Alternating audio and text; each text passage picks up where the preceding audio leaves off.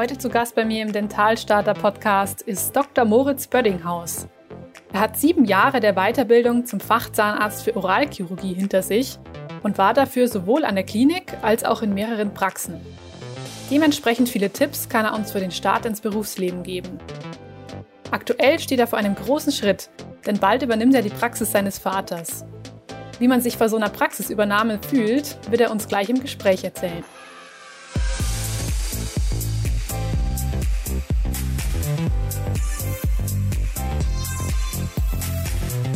Herzlich willkommen, Dr. Moritz Böddinghaus, bei mir im Dentalstarter Podcast. Ich freue mich total, dass ich heute mein erstes oralchirurgisches Gespräch mit dir führen darf. Danke, für, dass du die Einladung angenommen hast. Ja, ich freue mich auch sehr. Äh, ist ja relativ spontan entstanden. Bin gespannt auf deine Fragen und hoffe, dass ich möglichst vielen äh, in der Dentalwelt beziehungsweise die da am Start stehen, so ein bisschen Hilfe, Leistung geben kann. Da bin ich mir ganz sicher.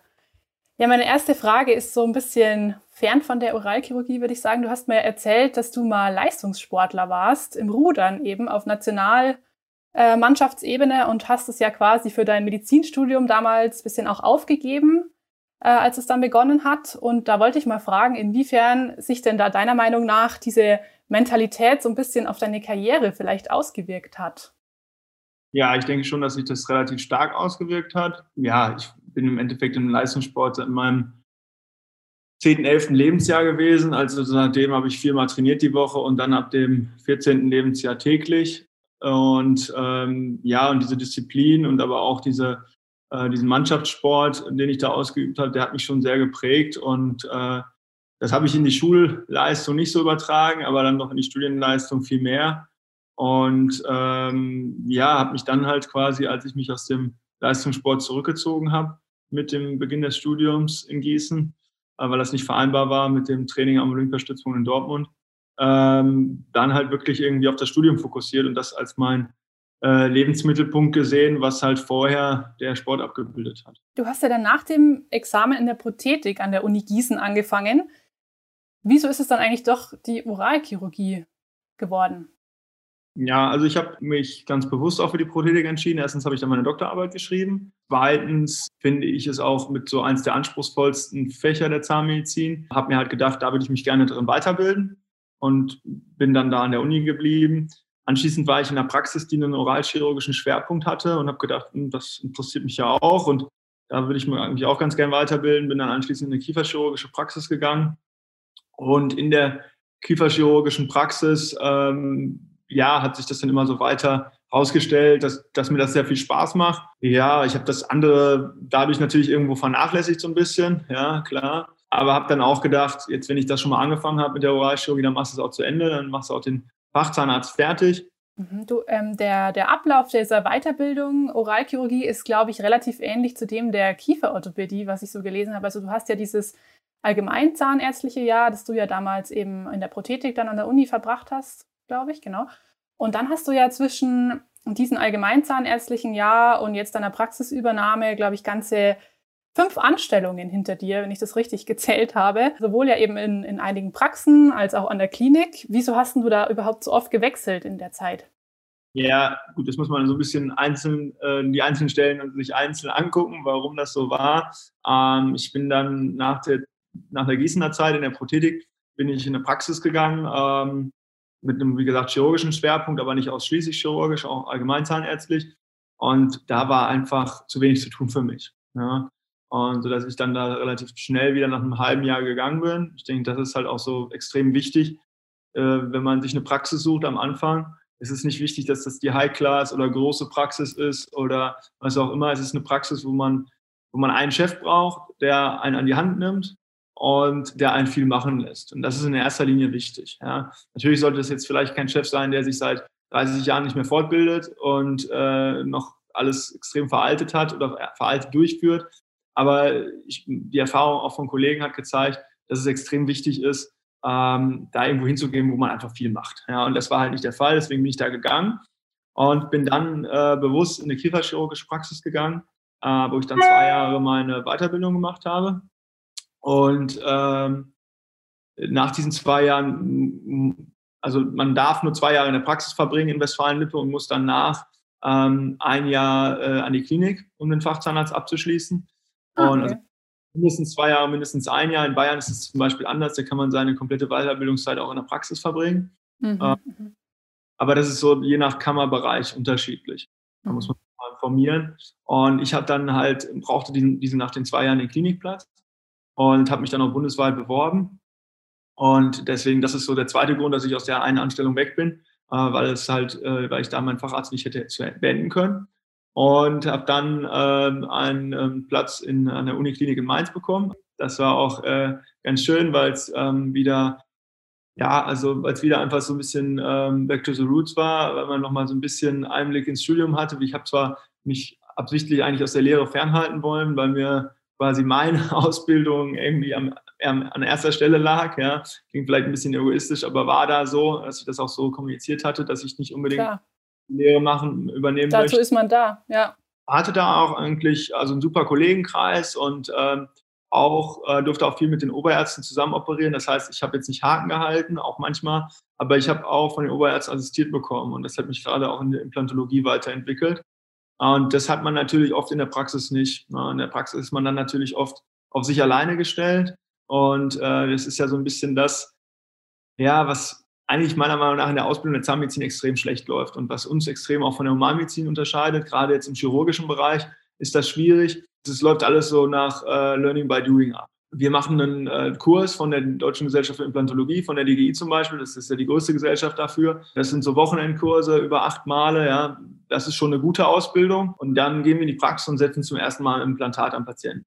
Ja, und ohne das vorher einmal gemacht zu haben am Patienten, ohne das in also man gibt es ja in diesem Kurs der DGI gibt es auch so eine Supervision. Da kommt einmal einer in die Praxis und guckt dann dabei zu. Ja, das ist dann aber auch alles. Es gibt das Gleiche natürlich auch, dass einer nicht zu so einer Ausbildung geht und das halt einfach macht. Ja, oder der vielleicht einmal äh, in einer Mittwochnachmittag Fortbildung das sich angeguckt hat, dann Implantate setzt. Und das ist, ist ein gro ganz großes Manko in der Zahnmedizin. Einerseits sind wir gut ausgebildet. Wir haben alles mal gemacht irgendwo in der Uni, aber chirurgisch halt nicht. Ja, ja total. Wie ging es dir damit dann bei deinem ersten Implantat? Äh, ja, bei mir war es ja so, dass ich halt das immer in der Weiterbildung war. Und dass ich halt immer, also in der Praxis, selbst in der, als ich es in der Praxis gemacht habe, war es so, dass mein Chef halt nebenan war und auch völlig offen war. Ich hätte den jederzeit holen können. Ne? Also das war okay. Und dann in der Klinik, wo ich sagen muss, in Mainz habe ich schon so die größeren Sachen gelernt, also Knochenaufbau, Sinuslift und so weiter. Und da hatte ich halt immer einen Oberarzt an meiner Seite, ne, der mir gesagt mhm. hat, setz mal die Schraube da, setz mal den Schnitt da, äh, da musst du vorsichtig sein. Und das war halt extrem gut. Ne? Also da habe ich extrem Sicherheit auch gewonnen und ähm, beziehungsweise auch die Techniken erst richtig gelernt. Ne? Mhm. Man muss vorher aus Büchern, aber äh, das weiß jeder.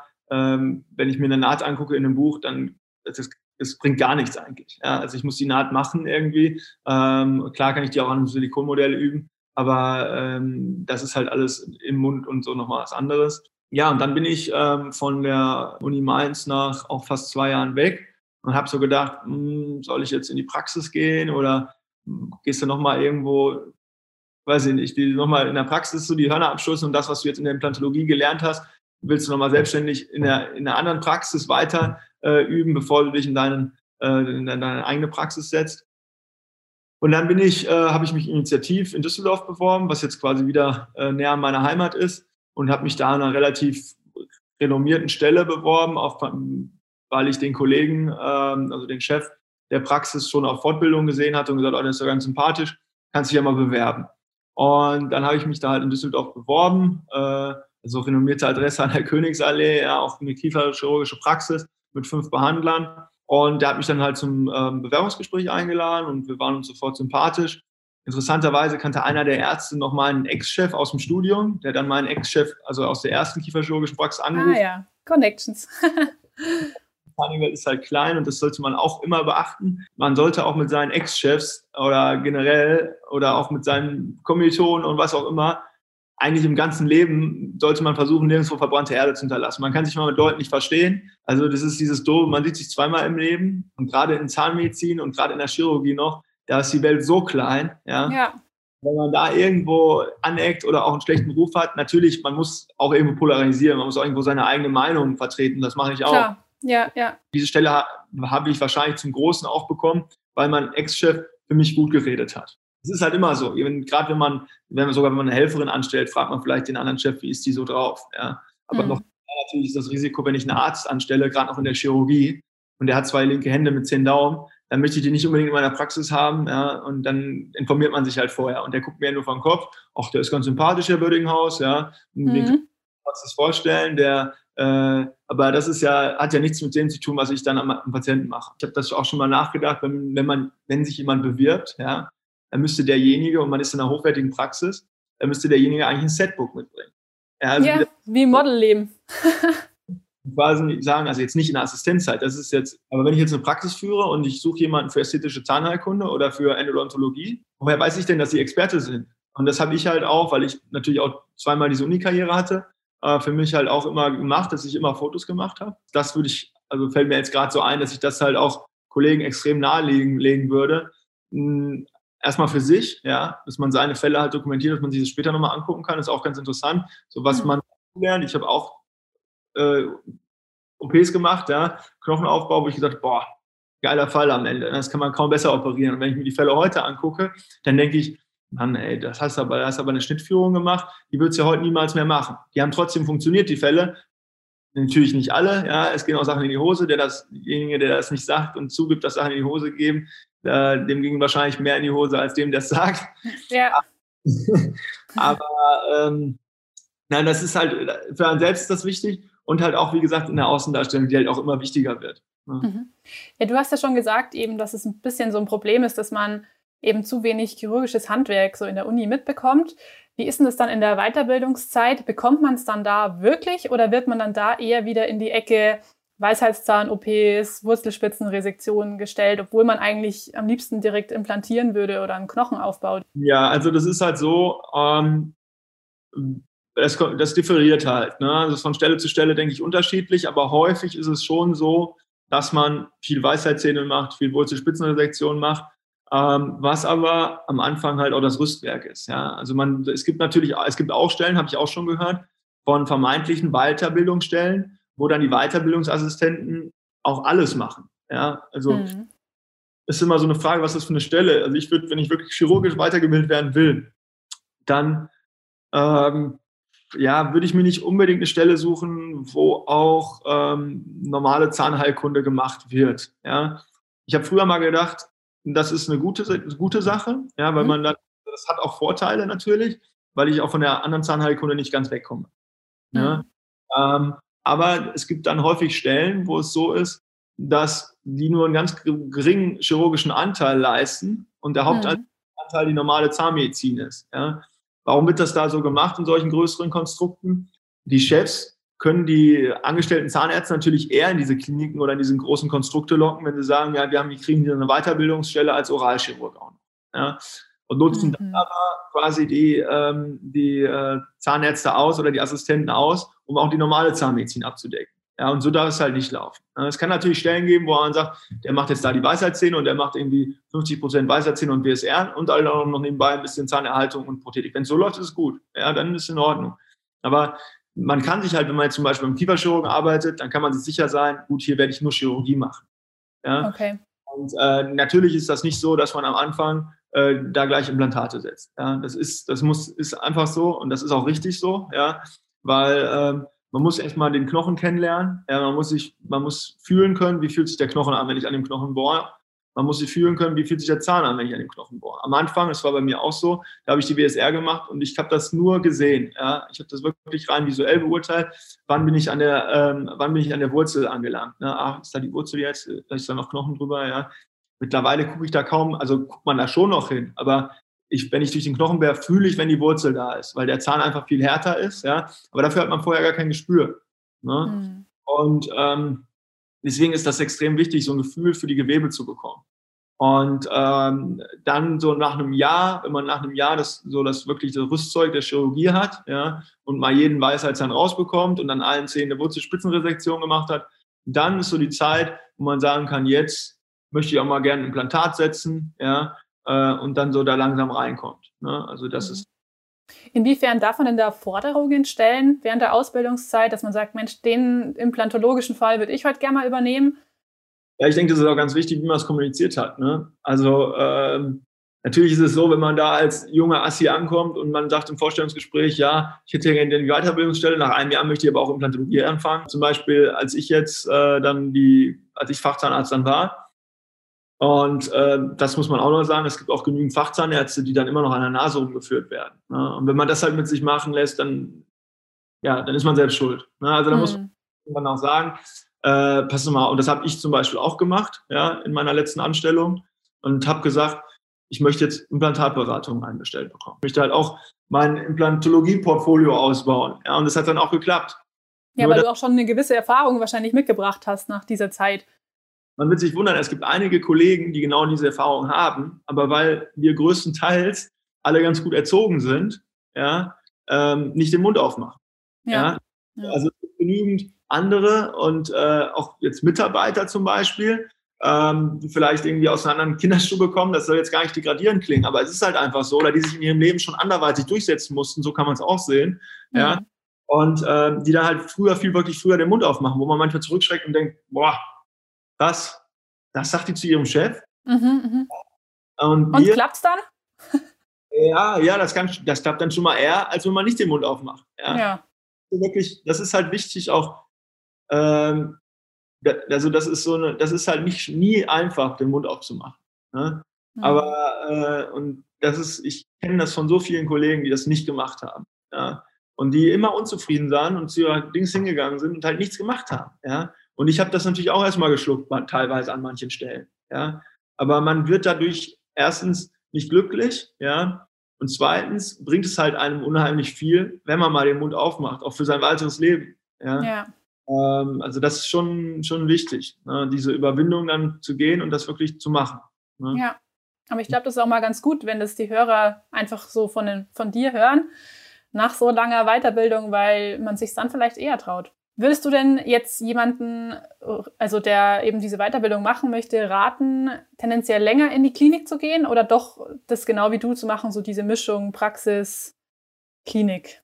Also kommt, erstens kommt es auf die Klinik an und zweitens muss man halt sagen, dass ich, ähm, dass die Klinikstelle relativ schwierig zu bekommen ist. Ja, das ist halt, wenn, wenn, man jetzt nicht in Bayern ist, also wo es dieses Klinikjahr nicht gibt in der Facharztbildung, mhm. ja, dann ist das egal. Aber wenn es jetzt in einem Bundesland ist oder in einem Kammergebiet, wo man angewiesen auf, die, auf das Klinikjahr ist, dann macht es Sinn, sich früh um das Klinikjahr äh, Gedanken zu machen und sich früh für das Klinikjahr zu bewerben, vielleicht schon direkt nach dem Studium. Ja, oder mhm. halt, halt nach, der, nach, dem, nach dem klinischen, nach dem allgemeinzahnärztlichen Jahr. Das gibt es übrigens auch in manchen Kammerbereichen nicht mehr. Und ähm, dar, darum sollte man halt sich so früh wie möglich kümmern oder so oft wie möglich, weil das ist häufig das Nadelöhr.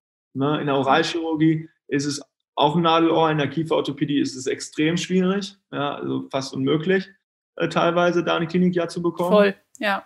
ja. Und aber auch bei mir war es so, dass ich jetzt nicht gebunden war und ich habe halt äh, mich, ich glaube, ich habe also alles fast per Mail, aber es waren über 100 Bewerbungen, die ich rausgeschickt habe. Ja, okay, an, dann doch so viele. Mhm. Und am Ende hatte ich fünf, fünf Bewerbungsgespräche und habe mir dann eins ausgewählt. Ne? Nur, mhm. ähm, das ist halt nicht einfach. Also, wenn man dann, dann auch irgendwo gebunden ist und sagt, ich möchte aber unbedingt in Nordrhein-Westfalen bleiben oder ich möchte unbedingt Klar. bleiben, dann wird es halt ganz, ganz schwer. Ne? Ähm, und deswegen sollte man sich da halt Gedanken machen. Welcher Bereich ist es denn jetzt an der Oralchirurgie, der dich am meisten fasziniert oder auch herausfordert? Ist es die Implantologie immer noch? Ja, also das Schöne an der Implantologie ist halt einfach, dass es äh, sehr saubere und planbare Chirurgie ist. Ähm, wohingegen und man einen Mehrwert für den Patienten schafft. Ja?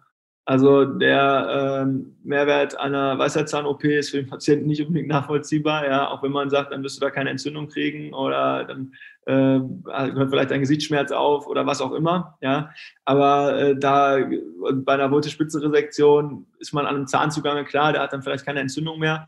Aber das ist auch so ein bisschen, da wird der Zahn ja zu Grab getragen quasi. Also so der letzte Schritt, bevor er entfernt, wird. Die Wurzelspitzenresektion hat einen schlechteren Ruf, als er eigentlich ist. Ja, also wenn man die vernünftig durchführt, dann sind die Erfolgsraten noch relativ hoch. Ähm, aber nichtsdestotrotz ist es schon was anderes, ähm, wenn ich da wirklich quasi durch ein Implantat ein neues Zahn, neuen Zahn schaffe. Ja, und die Implantologie ist natürlich von der Chirurgie jetzt nicht das reine Implantat setzen in einen super ausgeheilten Knochen, aber mit allem drumherum, vom Knochenaufbau und so weiter, ist es natürlich auch äh, eine sehr aufwendige Chirurgie.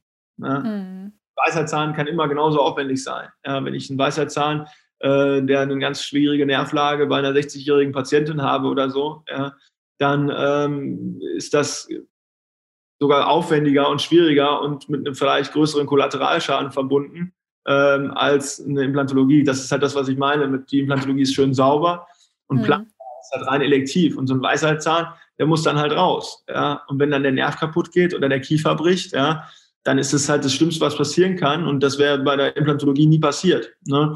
Und äh, zum Glück ist mir das noch nicht passiert, aber es pass äh, natürlich hat jeder Chirurg hat mal irgendwo eine Patientin gehabt, wo der, wo der oder einen Patienten gehabt, wo, der, wo die Lippe oder das Kinn mal ein bisschen taub waren und das dann aber wiedergekommen ist, ja. Aber wenn man natürlich da so einen bleibenden Nervschaden hinterlässt oder der, der, der Patient nochmal in die Klinik muss, weil er eine Platte braucht, weil der Weisheitszahn entfernt wurde, die möchte man nicht in der eigenen Praxis haben. Wie geht man dann damit um, wenn halt dann doch mal ein Taubheitsgefühl bleibt? Ich denke, das lässt sich nicht ganz vermeiden. Absolute Ehrlichkeit. Ja, das würde ich sowieso jedem raten. Das kann man natürlich, man kann natürlich irgendwie alles verheimlichen vor dem Patienten, weil es ist im Mund, der Patient kann es nicht sehen und selbst wenn er es sieht, kann er es nicht einschätzen. Ja. Aber ähm, man muss dem Patienten äh, absolut ehrlich gegenübertreten bei allen Sachen, die schieflaufen können. Es können Sachen schieflaufen, aber nichts wiegt schlimmer, als es, wenn man dem Patienten es nicht ehrlich erzählt und er es am Ende doch rausfindet, weil er zu einem anderen Arzt geht. Ja. Hm, wenn sowas passiert, dass so ein Nerv mal taub ist oder so, das, da hat man ja darüber aufgeklärt in der Regel vorher, ja, hm. sodass man gesagt hat, ja, ich habe Ihnen das vorher gesagt, dass das passieren kann, das, ist, das tut mir echt leid, das ist, wir, wir überprüfen das jetzt äh, wöchentlich, ob das besser wird. Das ist ganz wichtig, dass man den Patienten da mitnimmt, ja, dass man den behätschelt, dass man sich um ihn kümmert. Also das ist nicht nur wichtig, wenn was passiert, das ist generell wichtig. Ja. Also ich, wir rufen zum Beispiel jeden Patienten abends an nach einem chirurgischen Eingriff. Ja, um ah, okay wie geht es Ihnen? Äh, haben Sie Schmerzen? Und das ist, anfangs habe ich mal gedacht, der Patient würde das so ein bisschen als, äh, soll man das machen? Weil es könnte ja auch so gedeutet werden, dass der Patient das als Rechtfertigung sieht. Ja, mhm. ja, ja, klar, muss man auch wieder aufpassen. Er müsste jetzt nochmal bei mir anrufen, ist da irgendwas schiefgelaufen, aber das mhm. gehört. Äh, der Patient fühlt sich extrem behütet, ja, die rufen sogar nochmal bei mir an, das ist ja nett. Ne? Mhm. Und ähm, also das, das ist so ein Beispiel dafür, wie wichtig das ist, dass man sich anschließend auch um den Patienten kümmert. Uns wird an der Uni manchmal jetzt schon mittlerweile gelehrt, dass es besser ist, die Weisheitszähne zu erhalten, beziehungsweise dass es eher so der Trend der Zukunft sein wird. Was sagst du denn dazu als Praktiker?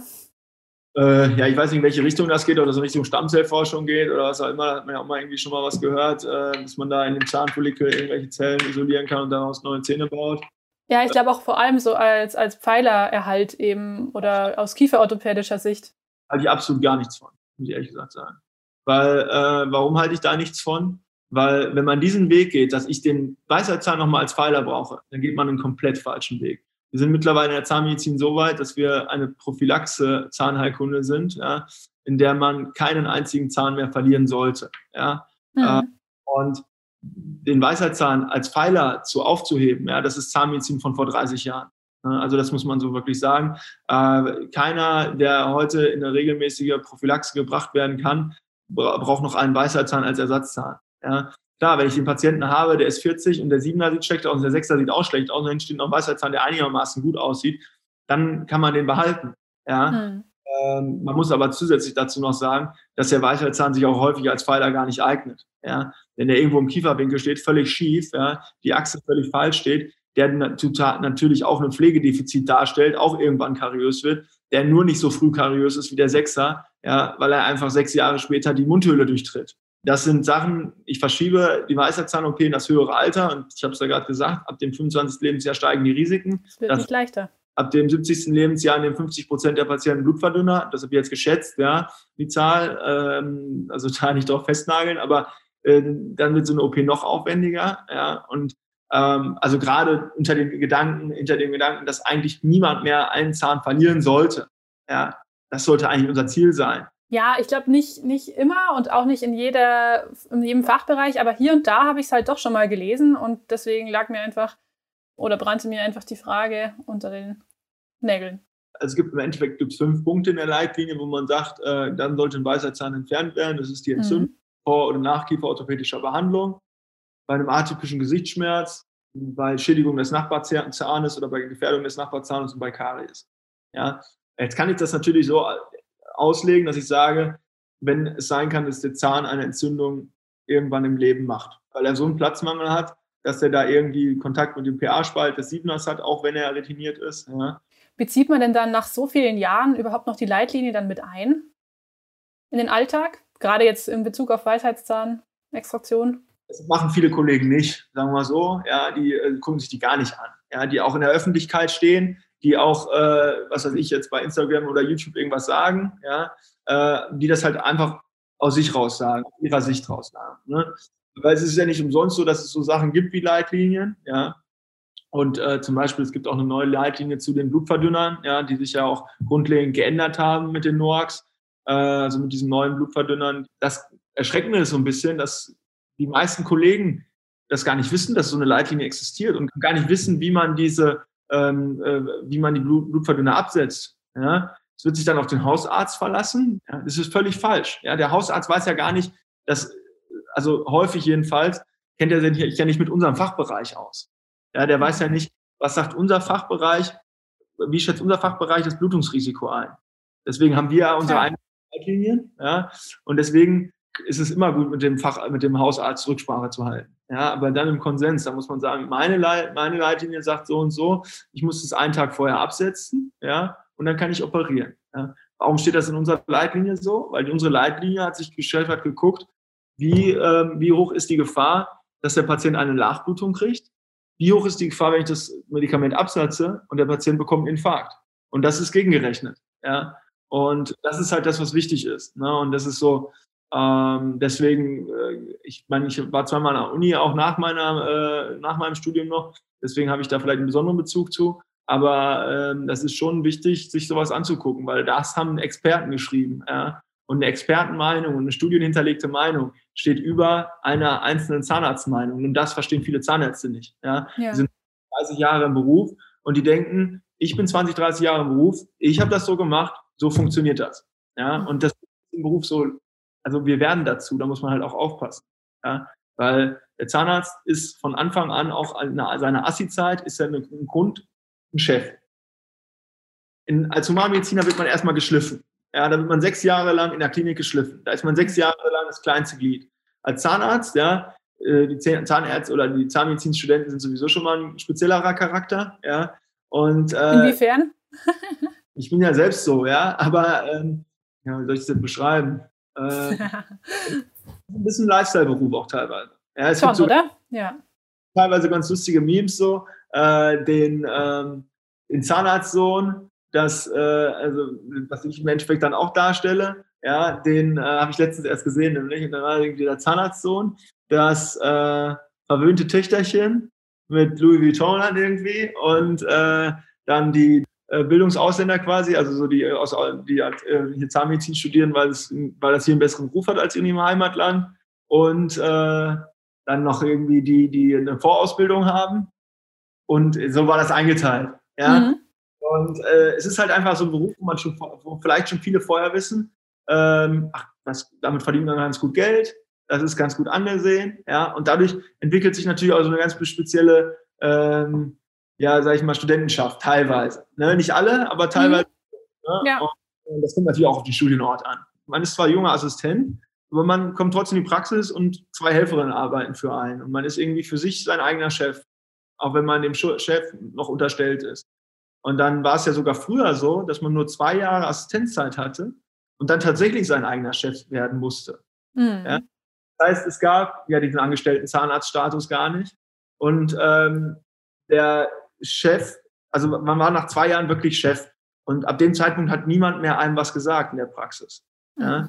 Man ist der Chef für die Helferin, man ist der Chef vor den Patienten. Ja? Und alles, was man in der Praxis sagt, ob es den Patienten ist oder den, den Helferinnen, da muss gehört werden. Ja? Und das hat ja. so eine spezielle, äh, ja, ganz spezielle Zahnärzteschaft geschaffen, ja, sage ich mal, die sich ja. jetzt teilweise verändert mit den, mit den jüngeren Leuten und auch dadurch, dass es viel mehr Zahnärzte gibt, die auf eine Anstellung arbeiten wollen. Ja. Dadurch kommt der Teamgedanke viel mehr da rein. Ja. Mhm. Aber gerade wenn man jetzt auch Berufsanfänger ist, dann ist das, glaube ich, relativ wichtig, dass man sich das halt irgendwo auch vielleicht selbst klar macht, wenn ich jetzt zu so einer, in so eine Praxis gehe, wo so ein 50-jähriger Chef ist, ja, und der hatte immer nur einen, nur einen angestellten Zahnarzt, ja, oder einen Assistenten, dass der ist, der, der tickt halt so, der ist immer der Chef gewesen. Seit 20 Jahren ist der der Chef in der Praxis oder seit 25. Ne? Ja. Und, äh, ja, also das ist so, äh, das und das ist, glaube ich, also man sagt ja häufig so, ja, der ist Zahnarzt, das ist mehr, also man hat schon in der Gesellschaft so einen ganz bestimmten Beruf. Äh, ganz Auf jeden Fall, immer noch. Ja. ja. Merkt man auch, und es setzt dann auch irgendwo unter Druck, würde ich sagen. Also gerade so am Ende des Studiums, gut, jetzt durch Corona haben wir natürlich noch einen Ticken weniger behandelt, aber man denkt sich so, oh wow, in einem Jahr muss ich eben genau diese, diese Art hier eben auch mir rausholen, obwohl ich eigentlich noch super wenig praktische Erfahrung habe. Wie geht man damit um? Ist ja auch irgendwie so eine Sache, die ich so ein bisschen durch den Podcast eben rausfinden möchte. Wie geht man damit dann um? Ja, deswegen hatte ich halt auch anfangs gesagt, es ist halt wirklich wichtig, wo man in die Praxis geht, wo einer, ein Zahnarzt da ist, der einen machen lässt. Ne? Der ja. halt auch nicht, äh, nee, die Prothetik, die mach, machen sie erstmal im ersten Jahr nicht. Ja. Man braucht seinen eigenen Patientenstamm und den muss man halt komplett durchbetreuen. Ja? Und man mhm. braucht auch irgendwo ähm, eine Perspektive in der Praxis. Ja? Und äh, das kann halt verschiedener, verschiedenartig ausgelegt sein. Ja? Ähm, wie es festzulegen ist, ist durchs Gehalt. Ne? Also das ist eine Art natürlich, die Perspektive irgendwie festzulegen. Wenn man jetzt einen Chef hat, der sagt, ähm, so im ersten halben Jahr, da kriegen sie ein Festgehalt, ja, man kann über Gehälter reden, das sind von mir aus zweieinhalbtausend Euro. Und er sagt dann, nach dem halben Jahr, dann haben sie sich hier so ein bisschen eingelebt, dann würde ich ihnen gerne eine Umsatzbeteiligung anbieten, wenn alles gut läuft. Ne? Und dann können wir auch von mir aus vertraglich festlegen, dass sie nach einem halben Jahr hier eine Umsatzbeteiligung von 20 Prozent bekommen. Ja? Mhm. Äh, auch jetzt schon in ihre Zahlen gucken, weil das ist halt auch wichtig, dass man für sich selbst weiß, zweieinhalbtausend Euro nach dem ganzen Studium bin ich bescheuert, warum soll ich so Voll. arbeiten? Ja. Ist auch irgendwo gerechtfertigt. In anderen Berufen verdient man ja mehr. Aber man darf nicht vergessen, dass man in anderen Berufen, äh, also auch nicht immer, also man geht größtenteils in große Unternehmen, ja, mhm. die äh, in die Zukunft mit einem planen. Ja. Ein Berufsstarter ist nie viel wert, ja, egal, weil der muss erstmal eintrainiert werden. Ne? Und auch an einem Krankenhaus, wo der Assistenzarzt vielleicht mit 4.000 Euro startet, ja, der ist im Krankenhaus, der ist für das Krankenhaus nicht 4.000 Euro wert. Ja? Stimmt. Mhm. In der Praxis kann man genau seinen Wert ermitteln, wenn man den Zugriff auf die Zahlen hat. Ja? Und äh, ein junger Assistent, der frisch von der Uni kommt, weil, wie du gerade sagst, man hat halt einfach nicht, nicht die, viele Erfahrungen. Ja? Äh, man hat äh, ein paar Füllungen, äh, ich, keine Ahnung, ist ja in der Uni zu, zu unterschiedlich. Ja? Klar vier, fünf Kronen gemacht, ja. Das dauert ja. halt alles, ja. ja. Und wenn es halt so viel dauert, dann äh, kann man auch nicht viel Umsatz machen. Ja, und wenn man jetzt mal nur als Beispiel das nennt, so, äh, wenn man, das sind ja, ist ja immer, also ich fand das, finde das immer relativ interessant, weil ich davon nie Ahnung hatte, auch obwohl mein Vater Zahnarzt war, aber als Berufsanfänger hat man davon nie eine Ahnung, ja. Und wenn man jetzt überlegt, was verdient die Praxis an einem, die Praxis verdient vielleicht so 35 bis 40 Prozent an dem Umsatz, den man macht. Und da bedeutet der Umsatz halt nur der Honorarumsatz. Also das ist das, was am Ende übrig bleibt nach Laborkosten und so weiter. Ne? Und ähm, wenn der jetzt irgendwie bei äh, mein Umsatz bei 20.000 Euro liegt, ja, und ich habe eine Umsatzbeteiligung äh, von 25 Prozent, das ist natürlich schon. Dann habe ich 5.000 Euro mehr oder weniger verdient. Ja. ja. Und aber das sind halt 20.000 Euro muss man halt erstmal schaffen. Als Assistent ist man da vielleicht bei 8 bis 10 am Anfang. Ist denn dieses Modell der Umsatzbeteiligung ein sehr gängiges Modell? Äh, bei den Assistenzzahnärzten eher nicht. Ne? Mhm. Also äh, da ist es eher so, dass sie ein Festgehalt haben. Ne? Okay. Es ist natürlich auch so, dass wenn ich einen guten Assistenten habe und ich habe den lange im Assist, äh, habe den lange im ähm, Modell der, äh, äh, der, des Festgehaltes, ist das für mich natürlich besser. Ja, weil mhm. wenn der noch nach, äh, nach einem Jahr zweieinhalbtausend Euro verdient, aber ähm, 20.000 Euro Umsatz macht oder mehr, ja, dann verdiene ich natürlich richtig Geld. Dafür. Klar, klar. Und halt auch dann muss man so überlegen, ob man das so als Chef will, weil man ihn ja dann auch nicht wirklich wertschätzt. Ne? Mhm. Das Geld ist ja immer auch eine Form von Wertschätzung. Ja, es ist ja nicht nur das reine Monetäre, dass man nur das Geld kriegt, sondern es ist ja auch irgendwo ein Ausdruck von Wertschätzung. Ja, ja gar nicht unbedingt immer so, dass man nur das will, ich möchte jetzt mehr Geld auf dem Konto haben, sondern merkt er überhaupt hier, was ich hier mache? Ja, was ich ihm hier alles an Patienten hole? Mhm. Man kann das natürlich auch über Lob und Respekt und äh, Sicherheit ausdrücken, ja, aber irgendwann reicht es auch nicht mehr. Ne? Mhm. Also Lob und Respekt oder Respekt und Sicherheit stehen den meisten Angestellten vor dem Gehalt, ja, aber irgendwann ist das auch überreizt, ja, und äh, ich meine, es ist gerade, wenn man auch irgendwie eine lange Beziehung, also es kann ja auch sein, dass der Assistent sich da so wohlfühlt und der dann später in die Praxis einsteigt und der es auch geschafft hat, die Praxis zu vergrößern, weil er motiviert ist. Ja, klar. Das ist natürlich für beide eine Win-Win-Situation. Ja. ja.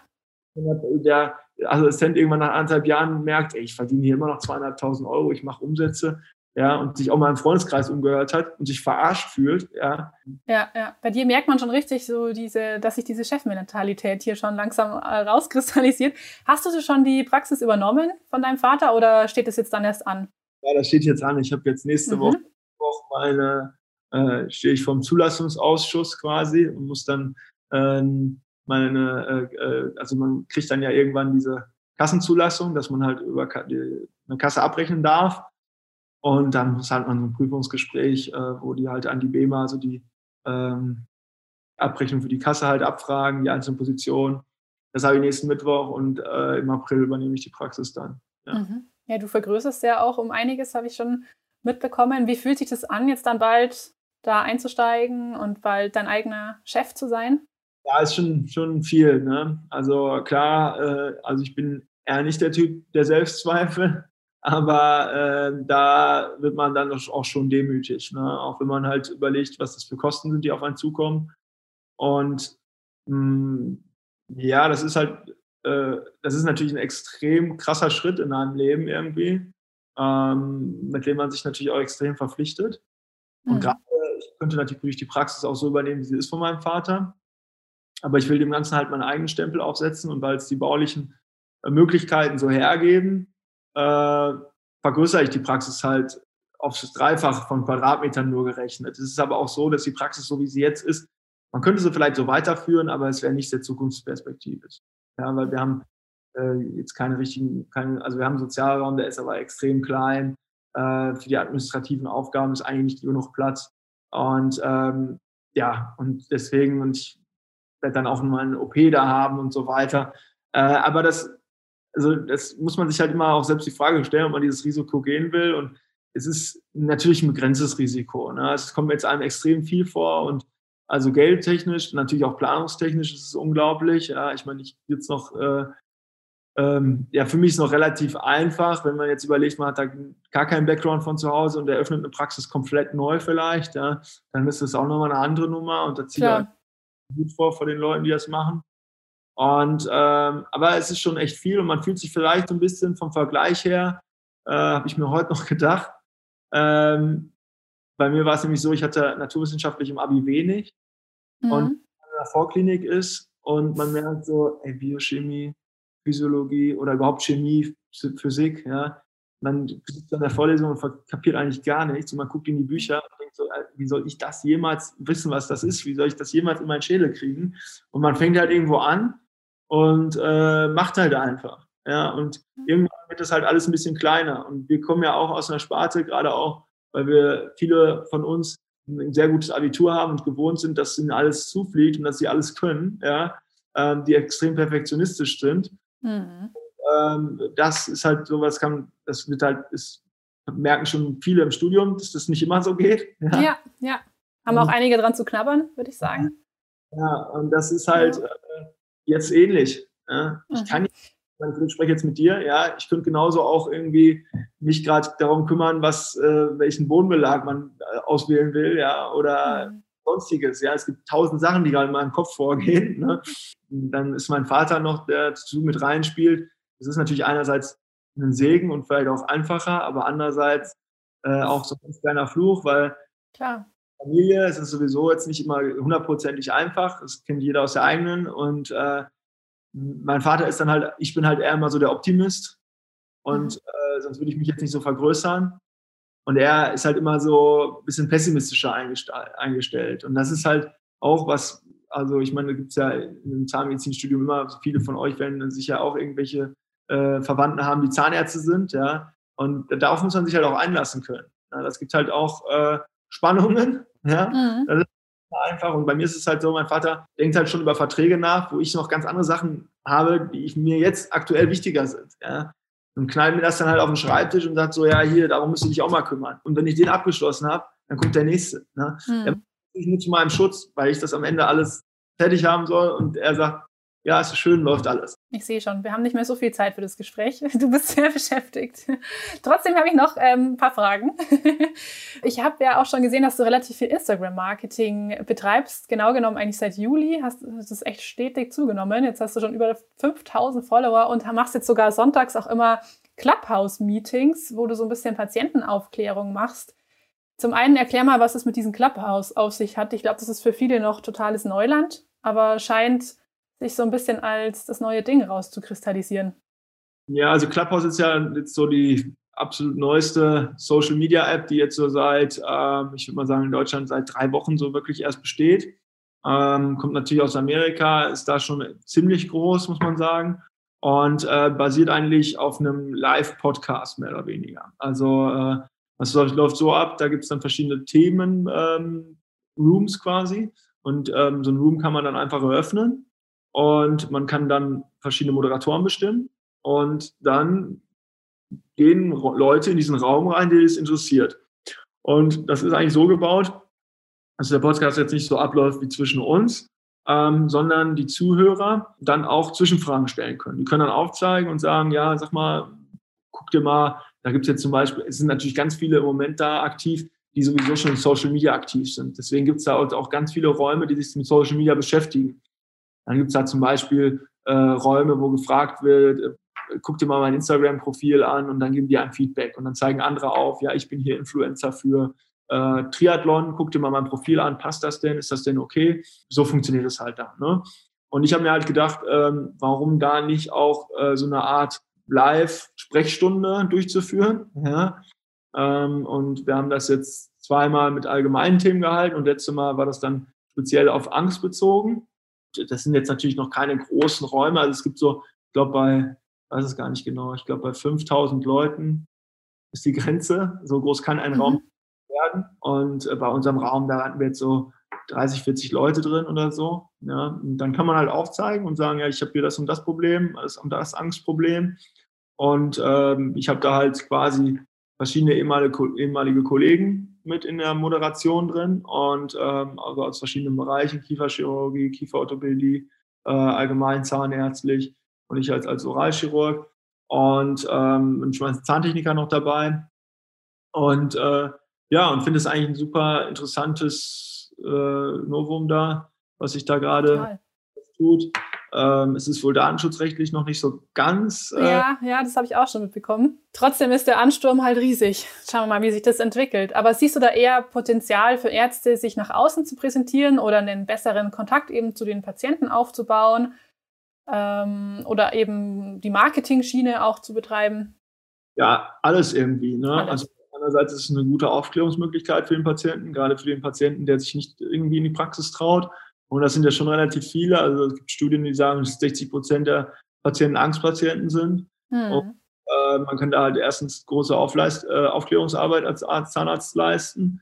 Ähm, und gut, klar, es ist natürlich so, äh, ich, als Zahnarzt, als Unternehmer, wenn man jetzt eine eigene Praxis übernimmt, dann ist man natürlich immer und überall, also sollte man jedenfalls mittlerweile äh, auf der Suche auch nach neuen potenziellen Patienten, die zu einem passen. Ja. Hm. Ich glaube, es ist so der große Mehrwert auch von Social Media, dass man nicht unbedingt jetzt vielleicht so extrem viele Patienten direkt anzieht. Man will ja auch nicht unbedingt alle haben, sondern man will die Patienten, die zu einem passen, ja, die zu einem selbst als Personentyp passen, ja, und die halt auch selbst ähm, auch zu dem, auch natürlich zu dem Profil passen an, an äh, Tätigkeitsschwerpunkten, die man abdeckt.